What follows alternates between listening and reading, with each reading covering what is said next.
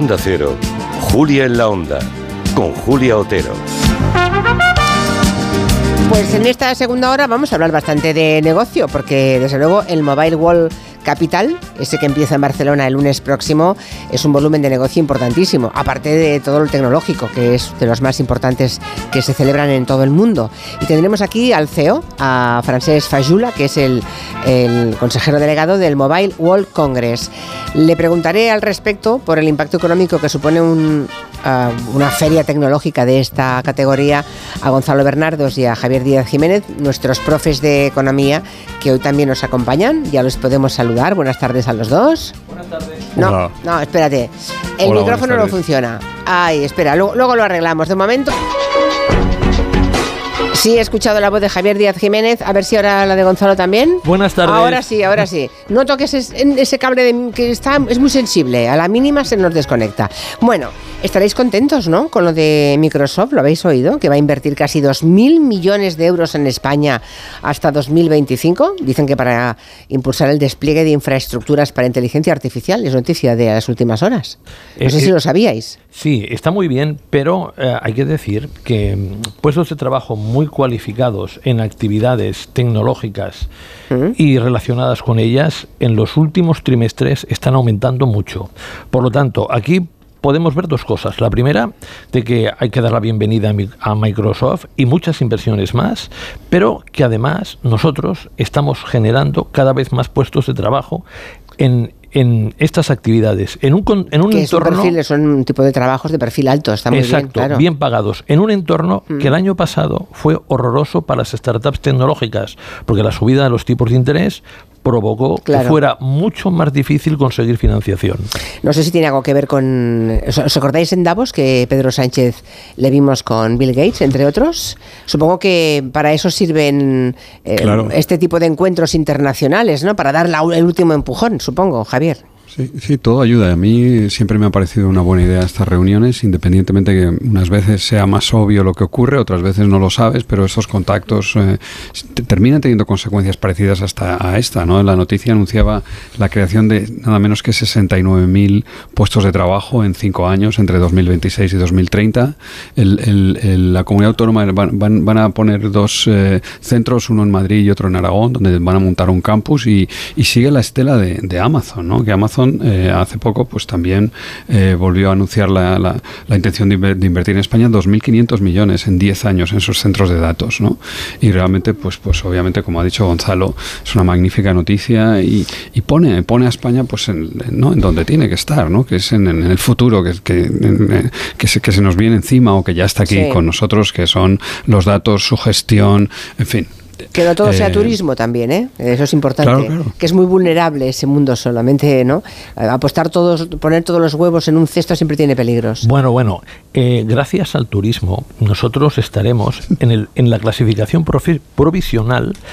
Somos el tercero que más ha crecido de la Unión Europea en 2023. En 2024 también estaremos entre los que más creceremos. Gracias otra vez, aunque aportará mucho menos al incremento del PIB en 2024. Eh, ¿Esto qué quiere decir? Quiere decir que hay que tener una combinación adecuada. Y esa combinación adecuada tiene mucho que ver con lo que denominaríamos atraer inversiones del sudeste asiático aquí. La inversión extranjera en China está en caída libre. Y yo le pediría al gobierno atrevimiento y que haga como hacen los gestores comerciales cuando hay propiedades libres. Si hay oficinas libres, van al vecino que las tiene ocupadas y le dicen a la empresa, oye, ¿por cuánto te cambiarías? Le hacen una oferta y se cambia. Pues Así, aquí- o sea, es sí, muy- sí. Sí, por- a lo bruto. a lo bruto. Sí, si por sí, ejemplo, bueno, yo, te- está claro yo tengo, yo tengo una son oficina. solo negocios, ¿no? Sí, yo Solo tengo, son negocios, no yo nada tengo- personal. O sea, eso es vender marca España. Claro, al final, claro, ¿no? O claro, sea, que claro. eso es, eso para, es lo para que que, estás haciendo. para que todo el mundo lo entienda. Yo tengo una oficina que estoy pagando, por ejemplo, 3.000 euros mensuales. Y dice y le preguntan, oye, ¿por cuánto tú te cambiarías de aquí a 200 metros que está vacía? ¿2.300? Hecho. Para allá. Entonces, el gobierno español, a todas aquellas empresas que están en China, que China va de capa caída por el que el estallido de la burbuja inmobiliaria le va a afectar muchísimo, eh, ¿qué necesitas para abandonar el sudeste asiático y venirte a España? ¿Cuánta financiación? Y recordemos, dos tipos de financiación. ¿eh? Uno, es la financiación de los fondos Next Generation, que en gran medida para eso están. Dos son los créditos blandos, es decir, a un bajo tipo de interés de los, de los bancos españoles. Y tercero, importante también, buenos terrenos a un precio ridículo. Bueno, pues nada, eh, es curioso porque eh, menos mal que hablamos de economía un buen rato en este programa todas las semanas, porque en el país se habla poco de economía y de las, de las noticias buenas o malas, que casi todas las que damos son buenas noticias de cómo va la economía, ¿no? Así que me parece muy bien. Em, oye, lo de luego volveremos al tema de la burbuja inmobiliaria de China, que hace mucho tiempo que voy leyendo y escuchando que puede estallar eso, una burbuja inmobiliaria allí en China. Llegaremos a los chinos, pero de momento para los españoles que nos escuchan, ¿Es buen momento, Javier, para comprar un piso? Lo digo porque las agencias hipotecarias digitales em, ya, ya se pueden encontrar tipos de interés fijos ya a 30 años 2,7%. O sea que estamos ya en situación de poder eh, comprar pisos los que tengan capacidad, ¿no? Bueno, ya sabes que esto siempre es complicado. ¿Cuál es el, momento óptimo para encontrar el suelo del mercado? lo, que está, lo que está claro es que los tipos, la financiación todo, parece, todo hace pensar que, va a continuar bajando. Vamos a ver ofertas como esa que acabas de mencionar y mm. quizá otras mejores en los próximos meses. Y el mercado, bueno, pues dependiendo mucho, el, el mercado inmobiliario es un mercado muy específico, depende mucho de los sitios, las ciudades, los barrios, las zonas. Eh, entonces, entonces, dependiendo de, las necesidades que tenga cada uno, de la capacidad financiera que tenga cada uno, todavía puede que sea un buen momento para, para, seguir esperando encontrar ese fondo del mercado. Pero sí, pero a mí, a mí me gusta, o sea, me parece que si puedes permitírtelo, si estás más o menos alineado, si encuentras un, un, inmueble que te gusta, que se ajusta a tus necesidades, que lo puedes financiar, pues eh, sí, o sea, a mí me parece bien. O sea, yo si estuviera buscando una casa, estaría ya casi en disposición de comprar. Ya, hay, hay datos muy curiosos, claro, las, mm, son lógicos por otra parte, pero que demuestra que la gente tenía, eh, la gente tiene más ahorros de los que suele confesar. Lo digo porque como ha habido tal subida de tipos y del Euribor, pues muchísimas familias que estaban eh, tenían hipoteca a muchos años vista, en vista del aumento del precio de la hipoteca, han decidido pues amortizarlas cuanto antes. Y son datos del Banco de España. Fíjense yo me he quedado sorprendida. En España se han amortizado durante el año pasado 65.800 millones de euros. Eso es dinero que tenían esos españoles ahorrado y que han mm, dedicado a amortizar hipoteca en lugar de seguir pagando cada vez un poco más. Para que tengas, una, para que ¿eh? una idea, vamos a ponerlo en términos relativos, es aproximadamente el 12% de lo que han prestado los bancos a las familias es decir, lo que aún no han devuelto. Ellos prestan y eso se le llama el stock de crédito, lo que aún no han devuelto. Pues es el 12% y es muchísimo como tú has dicho. Pero hay que distinguir dos casos. El primero, el primero es alguien que no ha hecho los deberes, no ha hecho los deberes y no, no se ha cambiado una hipoteca tipo fijo. Y como no se ha cambiado a tipo fijo, le han cogido con el carrito de los lados. Bueno, pero si tenía capacidad económica para amortizar, oye, no pasa nada. No, no, pero en este caso, en este caso, vale, es subsanar un, un error porque imagínate el otro, el que ha hecho los deberes. Sí. Y en el 2022 se cambió una hipoteca tipo fijo, consiguió entre el 1 y el 1,5. Este es el rey del mambo. Sí, porque ahora le pagan intereses más altos. Exacto. Claro, claro, claro. Ahora, Exacto. Ahora ya no compensa amortizar ninguna hipoteca, claro, ahora ya no. Y hay que tener claro, oye, siempre compensa amortizar una hipoteca, depende. Si, tú, si tu hipoteca es un tesoro, no ¿Qué, es una hipoteca, un tesoro? Al 1, al 1,25, al 1,5, al 1,75. Eh, todo esto es para guardarla hasta que uno se jubile. Bueno, de hecho, el Banco de España ya ha dicho que esa fiebre de pagar por adelantado, ¿no? de amortizar la hipoteca, ya se ha parado, ¿eh? ya se ha frenado. Pero insisto, durante el 2023, 65.800 se ha Frenado porque hay la expectativa de bajada de tipos. y en este caso, a los que tienen interés por la vivienda, yo les hago una recomendación 1, 2, 3. La recomendación 1 es ahora busquen. La recomendación 2 pronto va a entrar en guerra hipotecaria. ¿Saben ustedes cuánto? Cuando los bancos, en lugar de aumentar la diferencia entre lo que ganan por prestar y lo que pagan por los depósitos, se disminuya. Entonces, para seguir ganando dinero, van a tener que dar mucho más crédito y van a entrar en una guerra hipotecaria. Y la tercera es coger y sobre todo no aceptar en segunda mano el precio que les dan, sino negociar, negociar y negociar. Con los bancos, ¿eh? Y- no, sí. Con el- con el propietario. con el propietario. Porque el propietario cuando Vale. vende la vivienda pone el precio como si le tocara la lotería. Vale, vale, vale. Vale, o sea, si van a Bueno, la- un piso, y- negocien. Vale, ya lo he entendido. Claro. Bueno, y la última cosa es que también lo hemos hablado aquí en otros programas, el hecho de que los bancos no estén remunerando el pasivo, que por cierto, hoy en expansión he encontrado un anuncio de un banco que ya paga, un banco por internet que paga el 3,5% eh, por, por, por depósitos a tres meses, ¿no? O sea, que lo busquen nuestros oyentes si quieren y lo encuentran.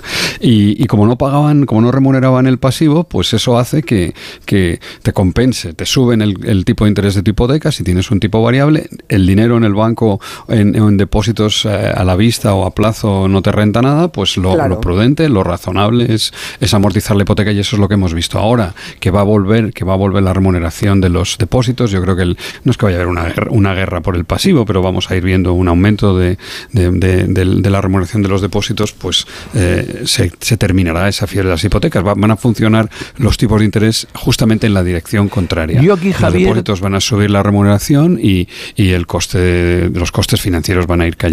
Yo aquí, Javier, tengo mis grandes dudas. Más bien estoy en, contra de lo que tú estás diciendo.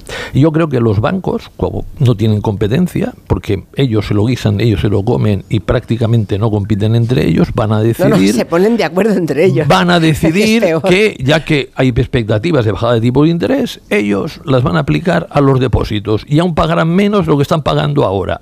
Y les dirán, ¿usted quiere una buena retribución? Sí, sí, claro. A un fondo de inversión, porque el fondo de inversión me da mucho más al banco que los depósitos. Y veo cambiando masivamente a gente, que ya los cambiaron en gran parte del año pasado, durante este año a fondos de inversión de renta fija. Porque además... ¿Y al eso banco- es más, más arriesgado, eso? Sí, ¿no?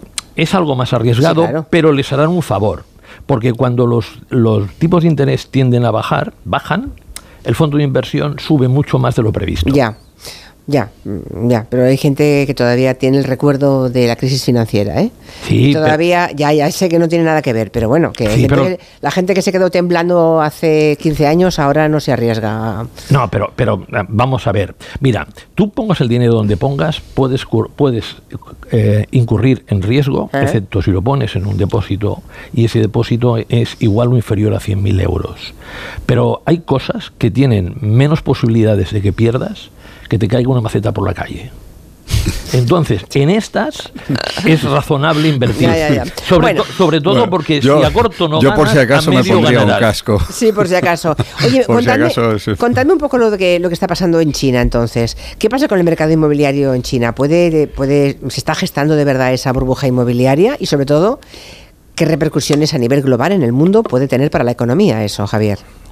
Bueno, mira, lo, que estamos viendo es que la economía china se está desacelerando. Las tasas de crecimiento del 6, del 7, del 8% que hemos visto hace una década probablemente no van a volver nunca más. La eh, China ha dedicado un, porcentaje, más de la mitad del- de su Producto Interior Bruto a invertir, a construir viviendas en las, esas ciudades fantasmas vacías que hemos visto todos, eh, financiadas mm, con, un sistema bancario que, no está regulado por el mercado, con grandes bancos intervenidos por el Estado, so- mantenidos por el, por el Estado. Estamos viendo los precios cayendo con, con una deflación que llevan dos o tres meses, con, con tasas de crecimiento del IPC negativos, los tipos de interés bajando. O sea que, que realmente la, la economía china está en una recesión eh, relativo, la- las recesiones hay que medirlas relativas al crecimiento, ¿no? Eh, provocada por, por, el, por el final de esta, de ya han construido todo lo que podían construir y la transición hacia el consumo, que es, que es lo que tiene que pasar, ¿no? Cuando a medida que un, país ya, pues ya ha invertido y ha hecho todas sus infraestructuras, lo siguiente es irlo, ir desplazando, pues que, que pasa necesariamente por aumento de los salarios y perder muchas de las ventajas comparativas y competitivas que tiene China, pues, pues no es fácil y le va a costar a un régimen autoritario donde los mecanismos del mercado funcionan, pero, pero muy, muy intervenidos, ¿no? Por el, por el sector público, por el, ¿no? por, el, por el- la, la dirección del país, ¿no? Entonces, pues sí, yo, yo a mí la verdad es que creo que esto lo hemos oído muchas veces y, y yo creo que ahora esta vez parece hay, hay más hay múltiples indicadores que hacen pensar que China eh, va a dejar de crecer a esas tasas y, y fíjate que, que en el pasado por cada punto que crecía China la, la economía mundial crecía tres décimas entonces por cada punto que deje de crecer China mientras otro país no, no ocupe el lugar India o otro país, quien sea, pues, eh, pues vamos a notar que, que, que, el PIB, que el PIB mundial crece menos y, uno de los afectados directos que, nos afecta a nosotros indirectamente es Alemania. ¿no? Alemania, uno de sus principales ah, clientes es China mm, y, si China no crece, pues Alemania no crece. Si Alemania no crece, para España es mucho más difícil crecer. Yo, yo no, no, no, yo lo veo todo lo contrario. ¿eh? Miren, yo ya, si ustedes tienen el cava en, en la nevera, empiecen a descorchar. que esto va magnífico. ¿Qué estaban ustedes? ¿Ustedes estaban preocupados por la inflación? Ya no hace falta que se preocupen. El mayor comprador de materias primas del mundo es China. El, por ejemplo, el mineral de hierro, en lo que llevamos de años, está en caída libre porque el sector de la construcción chino no le, no, no, no le compra nada y lo que vamos a observar es que para la mayoría lo que le interesa, ¿cómo serán los tipos de interés? Como baja la inflación, los tipos de interés serán más baratos, ir, ir a la cesta de la compra le subirá mm, en menor medida lo que le ha subido hasta ahora y la economía española, que tiene muy poca relación con China, no le irá mal, sino todo lo contrario. Aquí. Eh, bueno, ya eso está pasando ahora, ¿no? Que le está, está yendo mal a Alemania. Sí, pero fíjate, Julia, no sé si tú te acuerdas de cuando. Me parece que la Financial Times le entrevistó a Aznar y le dijo. ¿Quién es el milagro de España? Y Aznar, que se llama José María Modesto Aznar, dijo, soy yo. Ya. ¿Qué va? Fue que hubo una crisis en el sudeste asiático, como esa crisis en el sudeste asiático fue espectacular, provocó en 1998 una gran bajada del precio de las materias primas, la inflación en España se puso al 1,8, bajaron los tipos de interés, las empresas invirtieron mucho más. Bueno, el cuento de la lechera. Y conseguimos entrar en la zona euro por la puerta grande como unos campeones. Suerte. No, no, no. Nos va a faltar, nos va a faltar un gran cliente. Va a haber alguien que gastaba mucho y que producía mucho y que pagaba muchos salarios y esa y eso va a ser, va a crecer más despacio. lo que importa sobre todo es el tamaño del pastel, no, no el, no si los precios suben o bajan. Y es verdad que las empresas directamente competidoras con las empresas chinas, ¿no?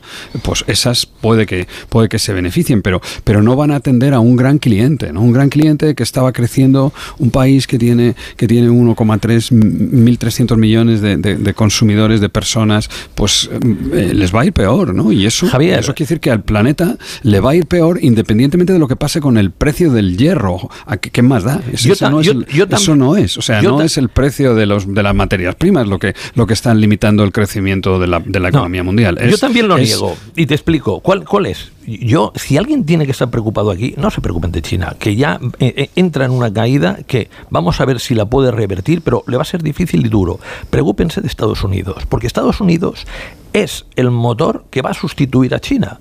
Y este no nos quita inversiones, no nos, no nos hunde los mercados. Pues sigue, sigue y tenemos bastante más relación con Estados Unidos. En Estados Unidos su economía crece a buen ritmo. Sí, sí, eh, Estados Unidos crece al 2,5, un muy buen ritmo, por cierto, igual que España en 2023. Y la, historia es que tiene un mercado inmobiliario que está destrozado, los tipos de interés allí rondan en los hipotecarios el 7%, pero el incremento de productividad por la inteligencia artificial y sobre todo el gasto gubernamental en activar la economía de Biden ha cogido y ha hecho, le ha hecho inmune a una gran subida de tipo de interés por ahora. Entonces, lo que yo veo, si continúa Biden, es que ese motor económico continuará. Fíjense que la tasa de paro a, veces está en el 3,4, a veces está como mucho en el 4, es decir, pleno empleo. ¿Y si gana Trump? Si gana Trump, debajo de la mesa. debajo de la mesa. Europa tiene que prepararse para ese escenario, por si acaso, incluso a nivel de defensa, económicamente también, pero a nivel de defensa, por, por descontado, ¿no? Sí, sí, sí, pero aquí los primeros que van a tener un grandísimo problema porque claro vamos a ver cuántas causas judiciales tiene Trump aunque sea aunque fuera presidente y vamos a ver cómo está de fuerte la democracia norteamericana porque el golpe de Estado que intentó hacer era lo nunca visto. ¿Ha sido inmune la población que le sigue a eso?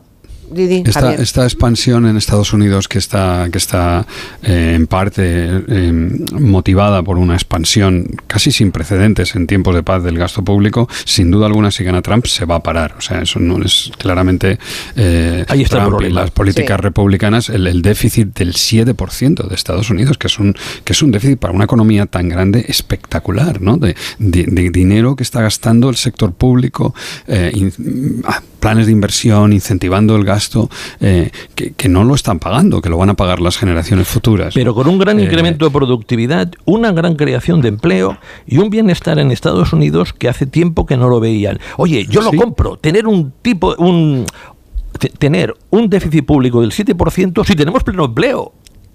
Porque a mí Claro, lo que más claro. me interesa Sí, sí, en sí, una es lo- economía que está es el pleno diciendo. empleo. Sí, sí, sí, sí. Eh, vuelvo a decirte, es pan para hoy y ya veremos qué es lo que pasa mañana. Es verdad que si el aumento de la productividad permite, ¿no? Eh, abre espacio fiscal, permite aumentar la recaudación y, y en algún momento empezar a reducir el déficit y la deuda, porque lo que, lo que está claro es que no se puede crecer. Que eh, un, un déficit del 7% para una economía como Estados Unidos no me parece sostenible en el, en el medio y en el largo plazo. El, el- el déficit externo que va a suponer eso va a ser, va a ser intolerable. ¿no? No, pero- El- el- en fin. Pero Javier, esto es como las familias. Llega un momento que tienen que invertir para después de obtener los réditos. Estados Unidos, a mí me parece que en este momento está invirtiendo y está invirtiendo muy bien, porque el, sin fíjate, los siete magníficos de- bu- bursátiles, ¿de dónde son? Todos de Estados Unidos. Incluso el octavo, que es una empresa farmacéutica, Eli Lilly, también es de Estados Unidos. Eh, ¿Por qué? Porque son la, el- la avanzadilla en todas las nuevas tecnologías. Nosotros en Europa, nada. ¿Dónde está Nokia? ¿Dónde está, si nos vamos a los años 70, 80, eh, Philips? Es que nada de nada, nada. Y el antiguo imperio británico es que, atención, que lo que yo he leído últimamente es espectacular. La gente hay que se compran sacamuelas por internet y se sacan las muelas en casa. No, hombre, no. Que sí. Por favor. Que sí. Por Dios. El confidencial. Bueno, bueno, pues nada. Lo he leído en el confidencial. ¿Por qué? ¿Y por qué? Pues por uno, porque los dentistas son Sí. muy caros Ya. y porque lo que Madre era antes el non plus ultra en el Reino Unido, el, el sistema de seguridad social, ahora Se no tiene suficientes dentistas. No, Bueno, pero, pero es, eh, ¿qué- es verdad que hacen turismo dental en tanto los los, eh, en estados, los estadounidenses como los Pero británicos espero y que bien en paguen, España, ¿eh? entre si otros vienen aquí, sitios. que hombre, paguen. claro. Espero que paguen, pagan, claro, claro, que claro paguen. pagan. Claro, claro, Sí. tienen que pagar. Eso tampoco está mal, ¿eh? Que vengan aquí que turismo dental. Los ricos, oye, ahí los dentistas españoles, los odontólogos, que hay que animarles, que aprieten, ¿no? Bueno, pues Claro eso. que sí. Oye, que os tengo que dejar porque voy a charlar un ratito con Francesc Fayula, que es el consejero delegado, es el CEO del Mobile World Congress. Ah, ¿Queréis que me pregunte algo de vuestra parte?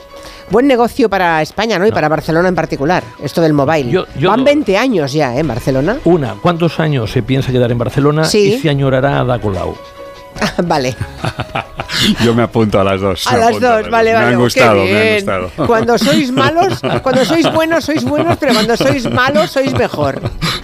Adiós. Hasta luego, chao, chao.